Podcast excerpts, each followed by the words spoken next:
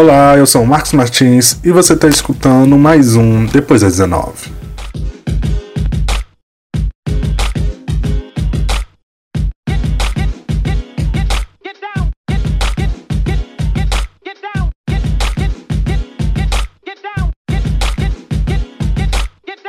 Olá, gente! Estamos aqui com mais um Depois das 19 e no programa de hoje trouxemos uma convidada especialíssima, queridíssima, para tratar de um assunto bem capcioso. E eu vou pedir para a Su se apresentar. Su, se apresente para nós, por favor. Bom, primeiramente é boa tarde, né?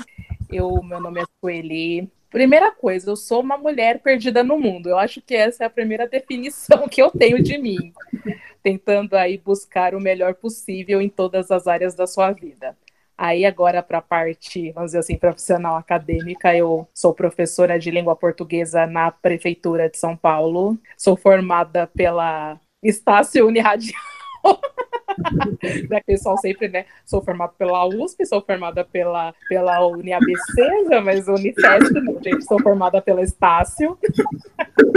É, eu faço uma pós na UAB, também especialização em língua portuguesa e literatura e o meu objeto de interesse de estudo é o preconceito linguístico e é o tema que eu me debruço, que eu estudo, e muito por conta, não não faço um mestrado, né, mestrado que a gente estuda aí, assuntos mais específicos, não é porque realmente o tema me interessa muito, justamente por saber que não existe assim uma militância tão grande igual os outros preconceitos. Igual o próprio Bagno fala no livro Preconceito Linguístico, que a maioria das opressões já tem uma militância muito bem estruturada, como das mulheres, como dos negros, dos LGBTs, mas o preconceito de língua, ele ainda não tem, assim, uma militância estruturada igual às outras opressões, e, inclusive, sofre com a galera que é mais progressista, porque a galera progressista que, de, que, que defende as outras opressões, elas também praticam preconceito linguístico, isso é uma coisa muito interessante se notar que todo mundo é muito progressista em muitas áreas, mas quando chega na parte da língua continua conservadora. Sobre justamente esse assunto que a gente vai falar hoje, né? Preconceito linguístico.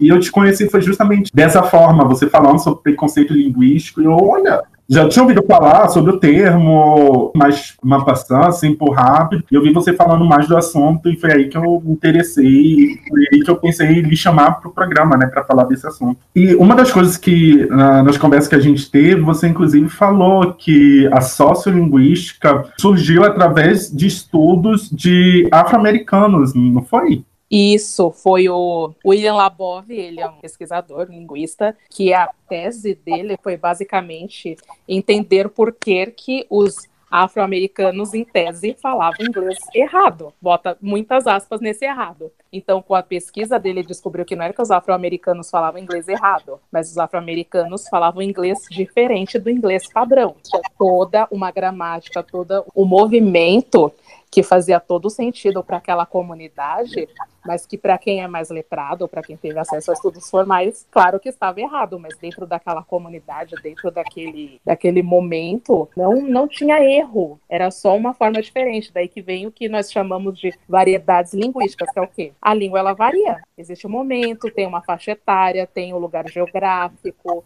uma comunidade, por exemplo, assim, muito a grosso modo, essa parte do Labov eu falei muito a grosso modo também, não sou estudiosa do Labov, não sou especialista, eu estou falando muito por cima como foi que esses estudos da, da, da, so, da sociologia da linguagem, também pode-se usar esse termo, surgiu. Se a gente pensar que a língua varia, varia como? Varia pela idade, né? uma criança não fala igual adulto, adolescente não fala igual adulto, varia de região, porque uma pessoa que mora em São Paulo fala diferente de uma pessoa, São Paulo capital, mora diferente de uma pessoa que, fala, que mora no interior, ela fala diferente de uma pessoa que mora no Rio de Janeiro. Dentro da Bahia, o pessoal sempre fala, ah, é a Bahia, e tem aquela coisa que o pessoal acha que o baiano fala igual em novela das nove, sabe? Quando tem novela das nove ambientada no Nordeste, Sei. o baiano fala daquele jeito, mas o baiano não fala daquele jeito. Aquilo ali é um erro, uhum. é um estereótipo muito negativo de como o baiano fala e também de reduzir as variantes do Nordeste, só a Bahia, porque cada estado fala de um jeito, aí depende se a pessoa mora na capital, se a pessoa mora no interior, se a pessoa mora no litoral. Também tem a variedade etária e tem a variedade social, que eu acho que é a que mais pesa para todo mundo. E aí é aqui entra essa questão de se falar certo e se falar errado. Normalmente, comumente, quem é lido como pessoa que fala errado é justamente quem não teve acesso aos estudos, é quem mora na periferia, e isso cai o quê? O preconceito linguístico também perpassa pelo preconceito racial, porque quem é que não tem acesso aos estudos? Quem é que não, não, não, estudou em escola de elite? Quem é que não estudou com os melhores professores? É o, o, camarada que mora na periferia, é o camarada que estuda na escola pública, que tem todas as precariedades que nós já conhecemos. Então, você pensar em preconceito linguístico é você também pensar em preconceito de raça e em preconceito de classe. Eles estão interligados, por incrível que pareça. Interessante quando se fala do Nordeste, existe um, uma fala comum no Brasil que se diz que no Maranhão é o local onde... Estou lendo o preconceito linguístico. é o local onde se fala melhor português, né? É o que se fala muito. E, coincidentemente, é um dos lugares onde existe a maior discrepância racial do Brasil. Assim. Os locais onde negros estão mais subalternizados em relação a brancos. A paridade no Maranhão é uma das maiores. Interessante isso. E outra coisa interessante de se notar é que daquelas. Aí vem aí sim fomos surpreendidos novamente. O Nordeste principalmente as partes centrais ali né as capitais né onde tem o pessoal mais abastado eles são muito conservadores em relação à língua. Eles são muito conservadores ou seja eles são os que mais estudam a língua próximo do padrão ideal. Tanto que quando você fala do Maranhão por que dizem que o Maranhão é o lugar onde eu falo mais corretamente bota aspas nesse sentido? Porque eles usam traços conservadores da língua como por exemplo o pronome tu no lugar do você. E a conjugação na segunda pessoa. Também tu vais, tu vens. Diferente, por exemplo, na Bahia, que é tu vai, tu vem, que é a segunda pessoa do que é o tu, mas a terceira pessoa na conjugação do verbo que é. Então, no Maranhão não tem essa coisa. Eles usam a segunda tanto no pronome quanto no verbo. Então, por eles terem essa fala mais conservadora e principalmente mais na, na capital, pessoal tem essa fala de que ah, o Maranhão é o que fala o português mais próximo do português de Portugal. E essa coisa do pensar que o português correto é o português de Portugal é outra falácia, porque mesmo Portugal não fala mais como se falava antes, por exemplo, aí quando se fala a língua de Camões. O maior equívoco é você chamar o português de língua de Camões, porque nem em Portugal se fala mais como Camões falava. Portugal também tem lá suas divisões, as suas nuances, não sei o quê. Eu brinco muito com a nossa amiga Elaine, que tá morando lá em Portugal, né? E volta e meia ela solta um, tu vai estar a fazer, né? Ela não usa gerúndio. Eu falei, nossa, Elaine, você conseguiu incorporar mesmo português de Portugal, que não tem gerúndio no português de Portugal. Aí eu falo, é engraçado esse negócio de como a gente se adapta linguisticamente ao lugar que a gente está. Portugal não fala mais do que Camões falava, é, também imagino eu nunca estudei a questão linguística em Portugal que lá também deva ter as diferenças regionais as diferenças sociais então é um é, é, é ridículo você querer comparar o português do Brasil com o português de Portugal ou com o português dos outros países que também têm esse idioma como primeiro né, os países aí os outros que também foram colonizados e eu sempre falo que se o professor de português não tomar cuidado ele vai ser a mesma coisa que os jesuítas foram para os indígenas porque o que acontece? Nós falamos português porque nós somos obrigados. Ou seja, nós temos o português por idioma por métodos violentos. Porque uma coisa que uma terra faz ao colonizar a outra, dentre outros fatores, além da violência, além do, de tomar terra, além de escravo, da escravização, é impor o seu idioma. E, e se eu, como professora de português, não tomo cuidado, eu posso ser essa pessoa que impõe o idioma para os meus alunos. Ponho o, a norma padrão, impõe o que esse que é o jeito correto de se falar. É, você não deve falar de outra forma, não sei, se você não usar todos os plurais como deve, todas as concordâncias, conjugar os verbos corretamente, você está errado. Essa é uma forma de eu também repetir os colonizadores. Não sei se deu para entender o que eu quis dizer. Tô entendendo. Eu tô calado, é porque tá explodindo aqui minha cabeça, você tá falando assim, tipo. Uma neocolonização. É uma neocolonização. A partir do momento que eu coloco a norma padrão não como uma variante importante ser estudada, que é uma coisa que eu tenho que deixar muito claro, porque é uma das coisas que as pessoas que estudam linguística e sociolinguística são acusadas é de que, ah, então quer dizer que se um aluno vira falar, né, falar, nós vai perto de você, você vai deixar isso quieto, você não vai corrigir, etc., que são duas coisas totalmente diferentes. Você respeitar a variante linguística do aluno e não apresentar as outras que existem.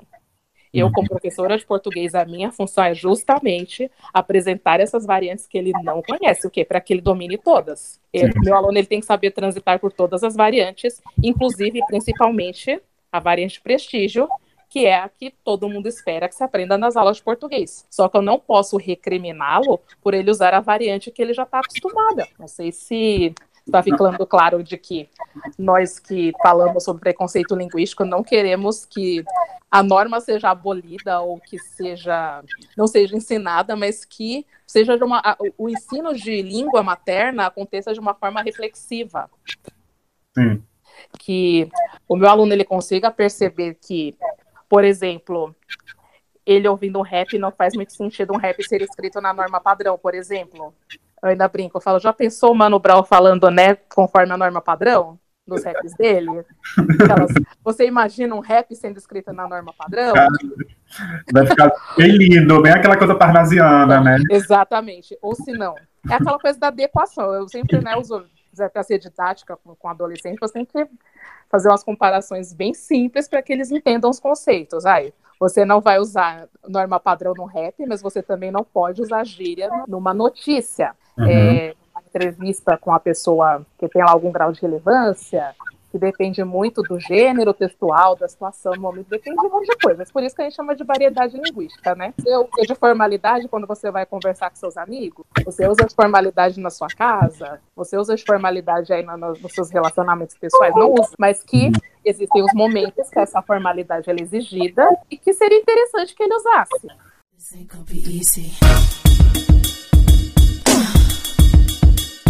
You got it. You got it da linguagem também ser usada em determinados lugares de uma forma, em determinados lugares de outra, e me faz pensar também como a linguagem também é usada como um instrumento de ascensão, né? Vou falar melhor porque eu vou poder acessar determinados ah, lugares. Ah, então, essa coisa aí de que você é uma questão controversa na academia, né? Que muita gente que acredita que você ter acesso à norma padrão é uma forma de você adquirir poder, e tem outra linha que acha que não necessariamente, que o professor Marcos Wagner ele fala que não necessariamente, porque basta ver, ele cita como exemplo, ai, pega aí um fazendeiro lá de Goiás, que ele se sente muito confortável em usar a sua variante linguística e não vai ser recriminado por isso, porque ele tem cabeças de gado, ele tem riquezas, então, por ser rico, ele não vai ter essa preocupação em usar a norma padrão da língua. Não seria sinônimo de poder, né? Não, de, não nesse sentido de ascender, de, de ascensão, não, mas de conhecimento, sim. Por ah, exemplo, vamos pegar o, tema quente do momento, que é o vazamento aí dessas conversas entre o judiciário brasileiro. Uhum. É, isso, inclusive, entra na coisa da língua como instrumento de poder. O, qual, o que é o maior instrumento de poder, se não a lei, que é escrita numa norma que as pessoas não entendem? Tem esse porém aí também, que a língua, ela também, ela pode não ser ascensão social, mas ela é instrumento de poder. Então, que é interessante que a gente tenha contato, que o aluno tenha contato com essa linguagem, para que ele saiba o que, que, está regendo a vida dele, porque as leis regem a nossa vida. Só que elas são escritas de uma forma que nós não possamos entender. Então, o que, que esse difícil acesso à língua faz? Que a gente desista. Ela, já que eu não entendo o que está escrito, eu desisto. Então, um lado tem essa coisa do a língua, o acesso à norma padrão não vai te garantir o poder, mas também você vai começar a entender esse poder que te rege. Quando você para para estudar a língua e com os seus funcionamentos é uma coisa muito louca, porque o que acontece? O ensino de língua portuguesa assim, é uma coisa muito abstrato. A gente fica muito preso à nomenclatura, a parte da metalinguagem, que é o que nós chamamos, né, que é a língua falando da língua, porque quando você aprende as nomenclaturas lá, verbo, substantivo, adjetivo é o quê? É você estudar a língua de uma forma metalinguística, a língua falando dela mesma. Agora, quando você vai lá para o pré-sal da língua, é o que é o mais profundo. O que, que você está falando? Aí, como, como tem, tem até um meme aí circulando que eu vi ontem, acho que antes de ontem, que tem lá uma cachoeira. Aí você introduz, você coloca qualquer frase, aí a cachoeira vazando é o mas. Tipo uma represa e tem um. A parte do rasando é o mas. O aluno tem que entender que esse mas, ele praticamente anula o que você quiser antes. Não que ah, é uma, mas é uma conjunção adversativa. Tá, se eu falar para você é mais uma conjunção adversativa, não quer dizer nada. Agora, se eu falo para você, olha, quando você usa o mais, normalmente o que você vai dizer depois vai destruir tudo que você disse anteriormente, aí o cara vai passar, ah, então é isso. É o estudo reflexivo da língua mesmo, porque não adianta nada você vomitar conceitos, né, a metalinguagem numa aula e isso não fazer sentido para o aluno. Sim. E também outra coisa que nós somos acusados nesse sentido é, ai, mas se você não ensina nomenclatura, quando chegar na hora do vestibular, o aluno não vai saber. Aí cai muitas questões aí nesse sentido de ai, o vestibular, que parece que a preocupação central do ensino, qualquer um em especial de língua portuguesa, é a hora do vestibular ou é a hora do Enem como se o ensino fosse só voltado para essa coisa. É o também, mas não só. Porque o ensino de língua ele serve para quê? Ele serve para que você consiga transitar em todas as esferas da linguagem, escrita e oral. E uma dessas modalidades, justamente, vai aparecer o vestibular do dia. Daí, para quem quiser cursar, né, parece que os professores, as pessoas aí que pensam em educação, nem cogitam a hipótese de que a pessoa não queira fazer um vestibular, mas que, caso ela queira, ela deva ter essas condições de nem vou entrar no mérito de que, em tese, não deveria existir vestibular, que o ensino superior deveria ser universal, porque, né, não é a realidade, que era o que nós gostaríamos que fosse. Mas como tá aí, vestibular é uma realidade, algumas coisas são cobradas, mas mesmo os vestibulares estão mudando. Quando uma pessoa fala, ah, a metalinguagem cai no vestibular, se você pegar o Enem, o Enem pouco trabalha com metalinguagem, porque é uma prova mais interdisciplinar, vamos dizer assim. É uma prova que tem mais muita interpretação de texto, e uma interpretação de texto bem profunda, inclusive. Às vezes eu pego umas questões, eu nem, nem eu mesmo entendo muito bem, eu brinco que se eu fizesse Enem hoje, acho que eu não passaria. falo, falo, rapaz, mas que, que, que textinho filho da mãe, que perguntinhas capciosas aqui que vocês fizeram, hein? Outro problema também do ensino é essa coisa de pensar o ensino separado por disciplinas. Isso é muito prejudicial, porque o conhecimento ele não é dividido, o conhecimento ele, ele é interdisciplinar, ele transita por todas as áreas. Eu brinco que meu sonho é o dia que o ensino no Brasil consiga ser interdisciplinar, que eu conseguir, ah, eu, se eu for estudar um livro, eu conseguir pegar o professor de história para para dizer para os alunos sobre o período histórico que aquele livro foi escrito. Eu consegui pegar um professor de geografia para poder falar sobre o lugar onde esse livro foi escrito. Eu consegui pegar um professor de ciências, caso seja uma ficção científica, e conseguir fazer esse debate também com um professor de ciências, porque a língua também transita por essas coisas de você conseguir interpretar as outras áreas. Sim, Não tem como você conversar ela ficar lá trancadinha dentro do meu componente curricular e não conversar com as outras disciplinas. Com os professores que são mais abertos, eu ainda consigo fazer esse diálogo, mas tem outros, a maioria deles, inclusive, acreditam, não, eu não tenho nada a ver com isso, não é, minha, não é meu componente curricular, eu só sei dar aula disso. Eu acho que é uma das coisas assim, mais complicadas de se lidar quando você está em educação. E para pensar nessas provas, não tem como pensar nelas a não ser de forma interdisciplinar. Então, é uma coisa que preparar o aluno para fazer esse tipo de prova não depende só do professor de língua portuguesa, não depende só de, do professor separado, depende de como a gente pensa a educação. E se a gente pensa a educação só voltada para uma prova, eu não sei, daquelas eu penso que aí não, não é bem esse caminho, e não é assim que eu penso a educação, que o vestibular é apenas um, é uma fatia do bolo todo, que é o trânsito social que uma pessoa precisa para precisa ter os conhecimentos para poder transitar por esses locais aí que ele vai usar a linguagem e uma prova é só uma delas. Inclusive, eu sou muito xingada por causa disso. Ah, como é que eu, né? Se eu não ensino tal coisa, aí cai no vestibular, eu estou negando o acesso do meu aluno, a oportunidade que ele está deixando de ter, porque eu não ensinei tal coisa, porque cai no vestibular. E olha que eu só sou professora de Fundamental 2, não dou aula para ensino médio. e a gente ainda tem que considerar. Pô, eu dou aula no ensino Fundamental 2. O camarada ainda vai ter o ensino médio todinho para pensar nessa preparação para vestibular. E eu lá dando aula para oitavo e nono ano, já tenho que ficar martelando na orelha do cara sobre vestibular, sabe? Talvez no sentido de que ele já pense numa carreira, de que, olha, você já vai para o ensino médio, talvez fosse interessante você já pensar numa profissão, em que caminhos você quer trilhar para poder chegar até, até ela, é uma coisa, mas agora eu já chegar para o camarada do nono ano e falar, olha, é o seguinte, isso aqui cai no vestibular, então é bom que você estude, sabe? Quando eu vejo o professor indicando o livro porque cai no vestibular, eu fico muito brava. Que eu falo, não, você não tem que ler o Machado de Assis porque ele cai no vestibular. Você tem que ler o Machado de Assis porque ele é bom, porque a história é maravilhosa. E você vai ver como ele trabalha com a linguagem. Como o Dom Casmurro, o pessoal brinca, falou. Ah, o pessoal acha que o Dom Casmurro é sobre a Capitu ter traído o Bentinho. E não é. Dom Casmurro é sobre como o narrador conduz a história e como você acredita nele. Porque como o Bentinho é o narrador da história, o que acontece? Você acredita nele. Você acredita em tudo que ele vai dizer. Como Machado de Assis constrói essa relação entre o leitor e o narrador da história. Sim. O vestibular, nesse caso, ele é detalhe, entendeu? Uhum. Uma, um, uma parcela da interpretação que você vai ter disso.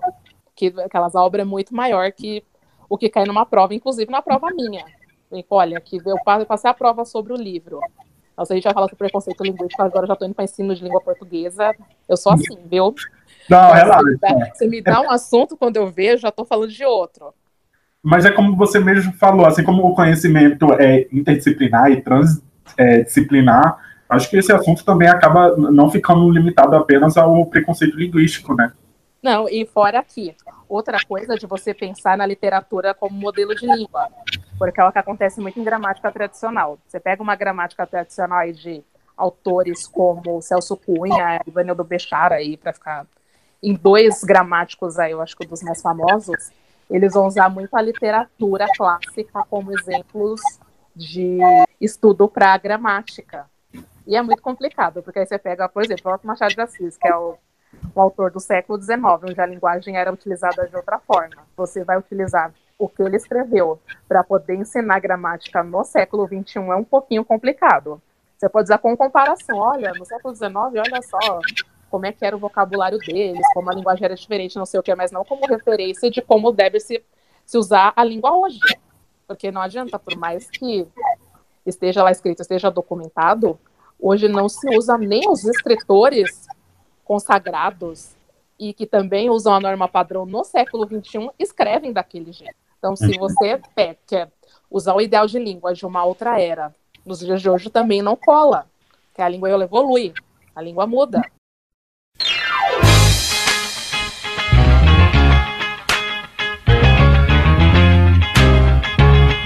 Você acreditar que a mudança da língua isso quer dizer que ela está empobrecendo, também é outro é outra ideia equivocada, porque daquelas a língua muda e ela não está nem aí para que as pessoas que pensam muito em norma pensam. Por exemplo, abreviação de internet, que é uma das coisas que muitos professores de português, principalmente mais velhos, pegam muito no pé dos alunos.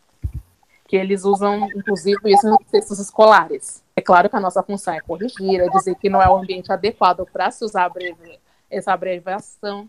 Só que quando eu falo, olha, pode ser que daqui a alguns 500 anos aí, o você vire VC e a evolução da língua vai essa aí, nós não podemos fazer nada para deter, porque assim funciona. O, o você, que um dia foi voz ser, pode virar o, o VC daqui a 200, 300 anos. Essa coisa uhum. desse movimento da mudança da língua não tem como deter, é como correnteza. Você não tem o que fazer. Sim. Por exemplo, eu vejo muita gente reclamando dessas abreviações de internet. Teve uma vez que eu vi um vídeo do Cortella falando que o emoji era como se a língua não evoluísse como, nossa, ao invés da língua evoluir, ela está regredindo e os emojis estão contribuindo para isso. Aí eu falei, nossa, olha só, que dá a pessoa não estudar sobre linguagem, a ficar reduzindo o uso do emoji a empobrecer o, uso da linguagem. Ah, não, meu querido. O emoji ele veio para ressignificar a linguagem. Quantas coisas podem ser ditas só através do emoji?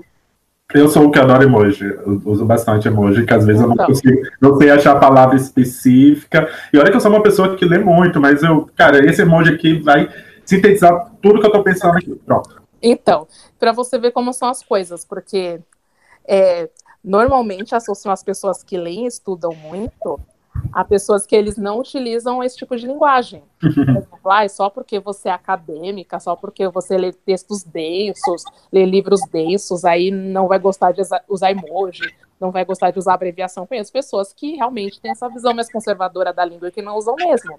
Só que eu acho uma bobagem, porque se é um recurso da linguagem, aí para ser usado nos momentos adequados, claro.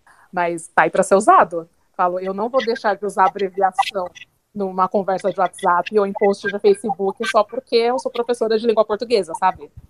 Sim. Agora, essa cobrança em cima do profissional de língua portuguesa, como se nós soubéssemos de tudo, como se nós soubéssemos a ortografia de todas as palavras. Eu brinco que o senso comum criou uma imagem do professor de português que não existe.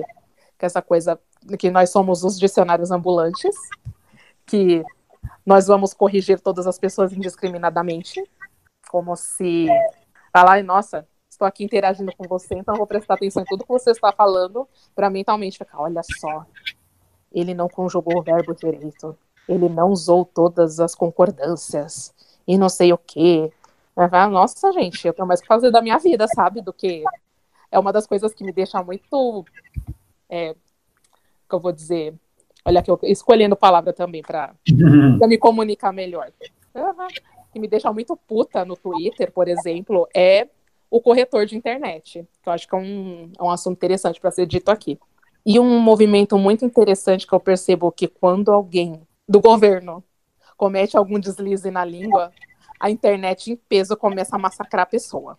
Basta ver aí o juiz Conge, quando uhum. surgiu a história do Conge, eu só falei, meu, eu vou só aguardar o que, que vai acontecer, mas foi aquela coisa. Como é que pode um juiz de direito, né? Porque o direito é uma área que ele exige a língua padrão, né?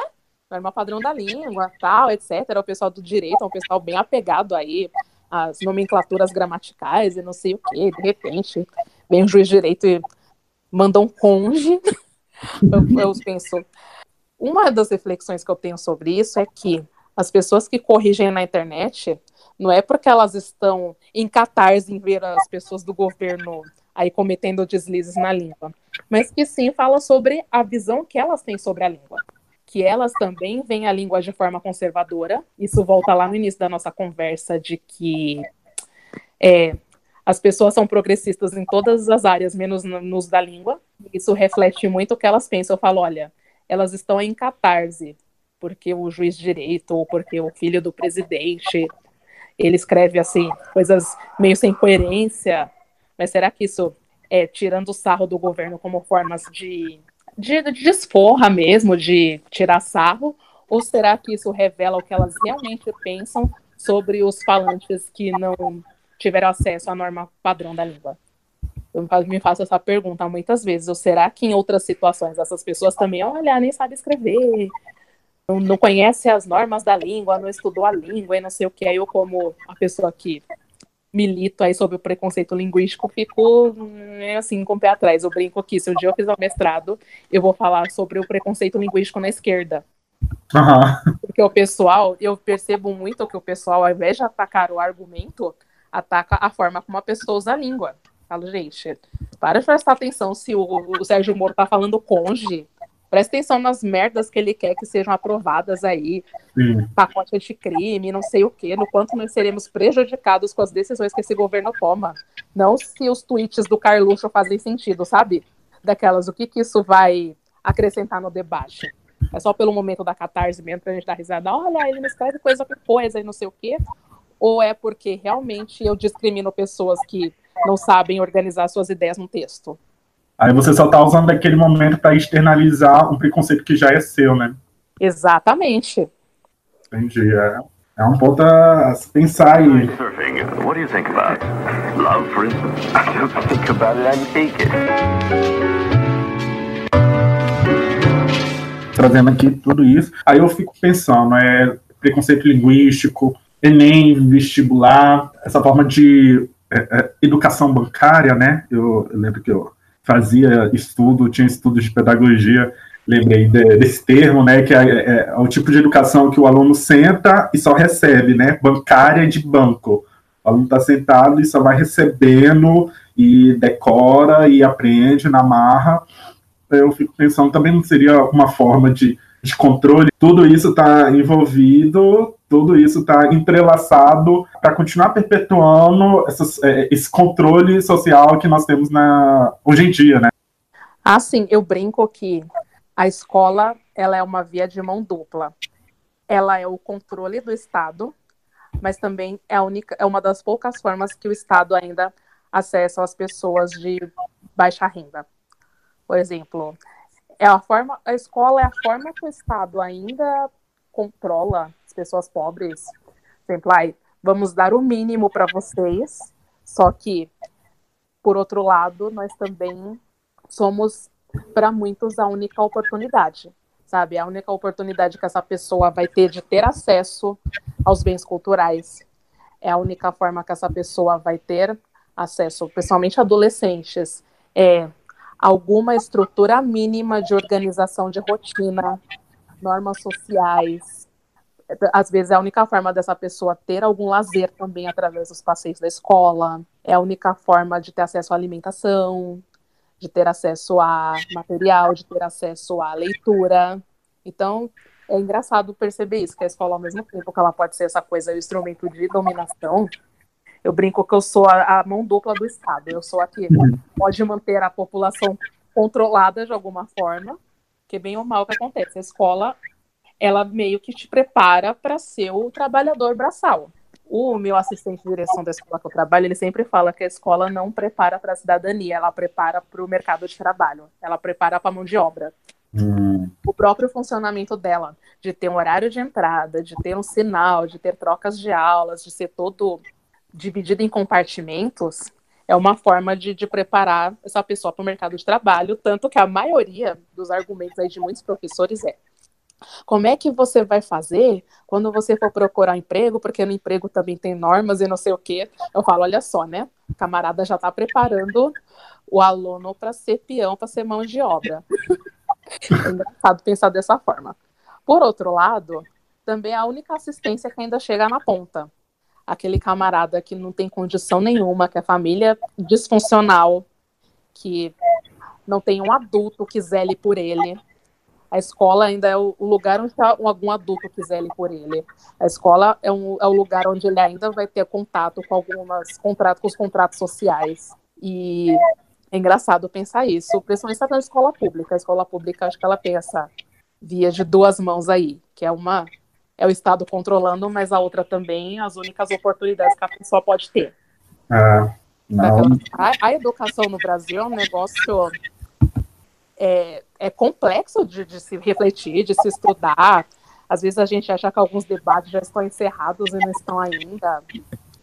O professor também, daquelas que o pessoal brincar, o professor agora ele virou o inimigo do, do, do governo. Eu depende, viu? Falo, se você circular um pouquinho nas escolas, você vai ver que boa parte dos professores, ao contrário do que está sendo dito, ele está alinhado com o governo.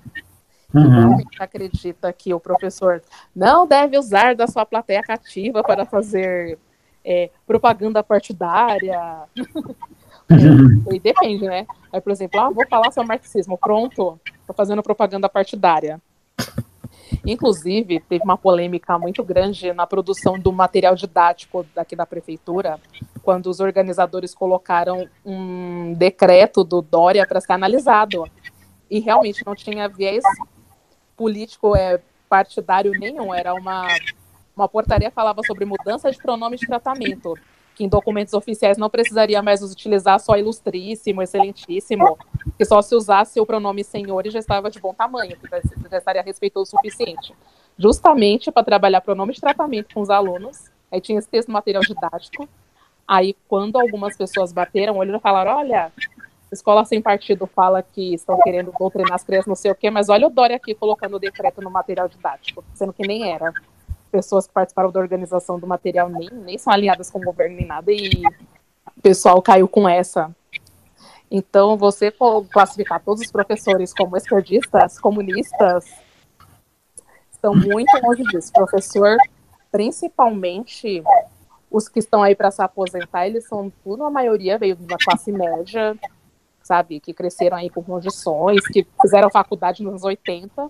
Quem é que fazia faculdade nos anos 80, gente? É. Você acha que pobre fazia faculdade nos anos 80? Hum. Sabe, quando você para pensar que o perfil do professor não é exatamente esse aí que é pintado, o pessoal acha que o professor é, é, é, aquele camarada que anda com a camiseta do Che Guevara, que só fala de Karl Marx, não sei o que, não é nada disso. O perfil do professor é totalmente diferente do que é visto aí pelo senso comum. Muitas vezes o principalmente professor de ensino básico, a maioria é muito, como eu já falei anteriormente, é muito penetrado muito no seu componente curricular, consciência de classe nenhuma. Se o professor uhum. tivesse consciência de classe, educação não estaria desse jeito.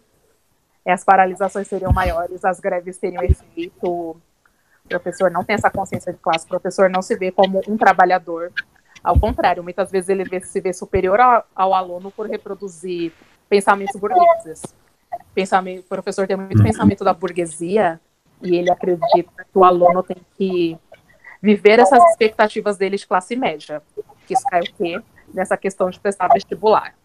O professor quer que o aluno siga a cartilha que ele idealiza na cabeça dele de evolução social, vamos dizer assim. Então, você acreditar que professor é tudo, ai, professor tem consciência de classe, professor é de esquerda, professor é militante, isso aí é, um, é a minoria. Em especial, professor de escola básica.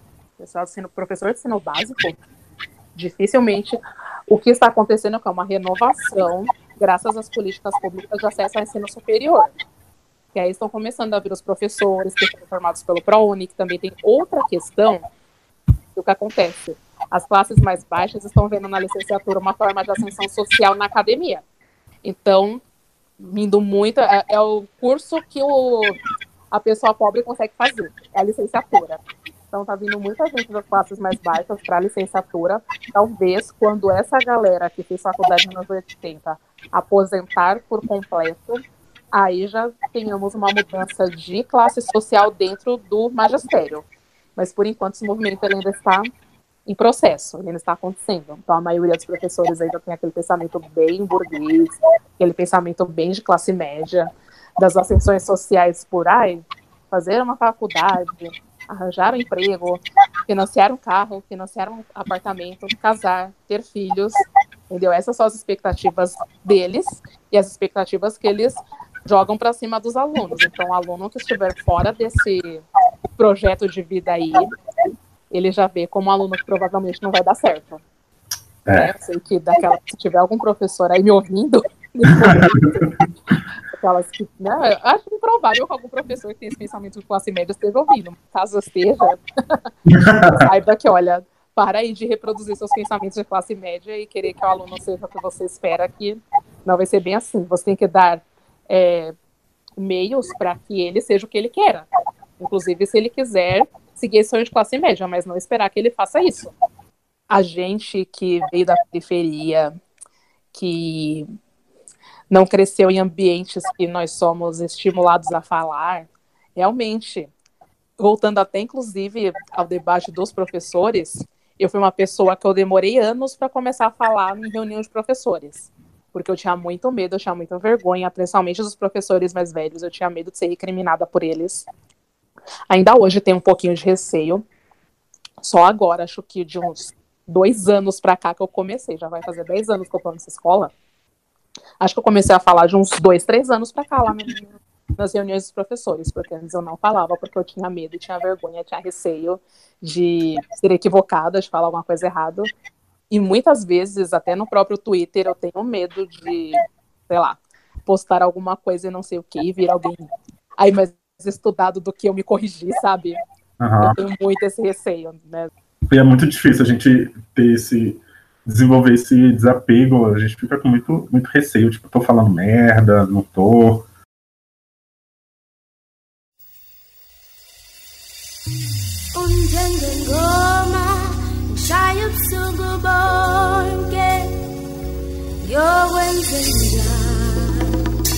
ngaphandle kwakho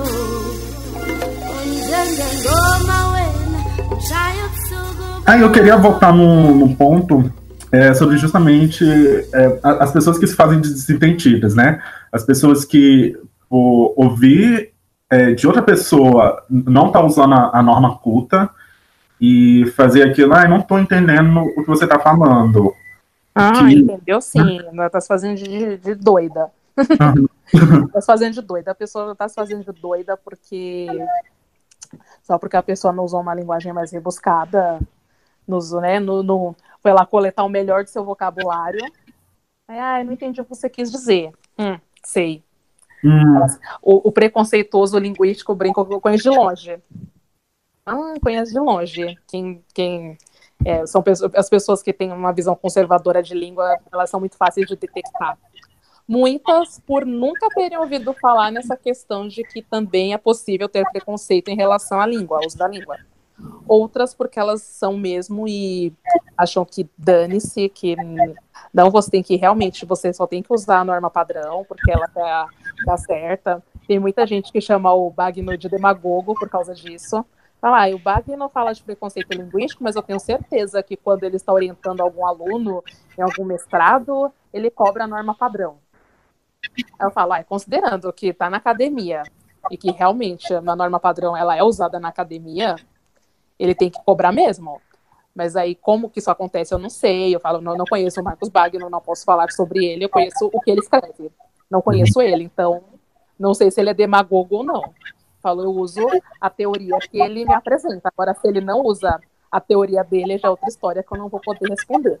Apesar de que nos textos dele eu percebo de que realmente ele não usa a norma padrão, pelo menos aqui estão nas gramáticas normativas. Ele vai pelo que ele chama de que é o é a norma do uso real da língua. Que aí ah, existem uns certos que na, os usos reais, mas que existe um certo, então ele vai por esse caminho aí que ele julga que é o certo dentro da língua usada hoje. Principalmente em locais urbanos, pelas pessoas que tiveram acesso ao ensino, que ele diz que em tese, a pessoa que tem ensino superior é uma pessoa que ela teve todas as fases de, de letramento. Que é você saber, não só saber ler e escrever, você saber ler, escrever, interpretar texto, saber produzir texto, saber transitar pelas, pelas várias formas de se usar a língua. Em tese, a pessoa que terminou ensino superior, ela tem que saber fazer isso. Então, é comum que ele cobre, mas não sei como isso acontece. Só que eu acho que isso é tudo desculpa da pessoa que ela não consegue aceitar que existem variantes da língua e que todas devem ser respeitadas. Sim. É. Parece muito com os que você falou, os corretores de internet, né? ah, não, o corretor de internet, ele é, ele é a pessoa que não quer aceitar que existem variações na língua e que principalmente a rede social, sabe o que é aquele meme? Ai, o Twitter é meu, eu escrevo do jeito que eu quiser. Uhum. O pessoal brinca, né? Que ai, não é daquelas uma das normas no Twitter é não usar vírgula. E realmente o Twitter é um espaço que a norma é não usar a norma. Aí quando eu vejo twitters, por exemplo, eu brinco que uma vez eu vi um Twitter do Fernando Henrique que ele pontuou, usou Fernando Henrique Cardoso, ex-presidente. Ele usou todas as vírgulas, ele usou acento, grave, indicador de crase, é, ele usou, é, usou toda a norma padrão da língua. Eu olhei assim, eu falei, gente, amigo, está no Twitter, ninguém te avisou, não? Não é pra tanto. Daquelas eu sei que ele, como uma pessoa justamente que teve, né, que tem essa, com certeza, tem a visão conservadora da língua, ele não vai usar nem abreviações, mas não esperava que ele fosse levar com tanto rigor no tweet. Eu falei, nossa, se algumas pessoas no Twitter, se pudesse, só escreveria igual Fernando Henrique. Mas é um lugar, gente. Eu não vou, eu estou no Twitter. Daquelas dane-se as vírgulas, os acentos. Eu sei que a pessoa que está me lendo vai entender o que eu escrevi.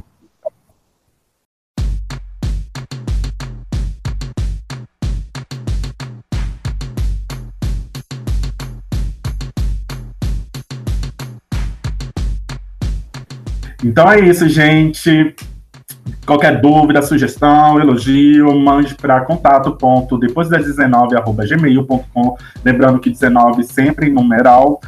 Siga-nos nas redes sociais, Twitter, Facebook, Instagram, estamos lá, sempre ativo, publicando sempre umas coisinhas. E eu vou pedir para Su se despedir da gente. Su, dá o seu tchau aí Bom, foi um prazer participar é, com vocês. Sempre acompanho aí, sempre que posso. O trabalho de vocês é muito bacana, que vocês tenham força aí para continuar debatendo aí os assuntos relevantes para nós. E, bom, quem quiser aí me encontrar para conversar mais sobre preconceito linguístico ou qualquer outras bobagens que surgirem na internet, porque eu brinco que meu perfil ele trata de várias pautas. Daquelas que quiser falar sobre fofoca da Sônia Abrão também conversamos, não tem problema. Tá lá no Twitter, o Solves Cruz, arroba Solves Cruz. E gostei muito de ter participado. Nossa primeira vez que eu participo de um podcast. Tô me sentindo muito chique. Agora eu vou ter que lidar aí com a fama, né? Porque receber muitos seguidores ou receber muitos haters, provavelmente. Porque preconceito linguístico é um assunto que atrai muito hater. né? E que daquelas, quando quiserem me convidar de novo, isso já, já está aceito. Uhum. Já está aceito, já estou, já estou me convidando, inclusive. Gostei muito dessa conversa, de ter a oportunidade aí de levar a palavra de Pagno para mais pessoas. Ai, que ótimo. E certeza que servirão outras oportunidades para você voltar aqui pro programa. Com certeza. Certo. Então é isso, gente. Até a próxima semana. Tchau, tchau. Tchau.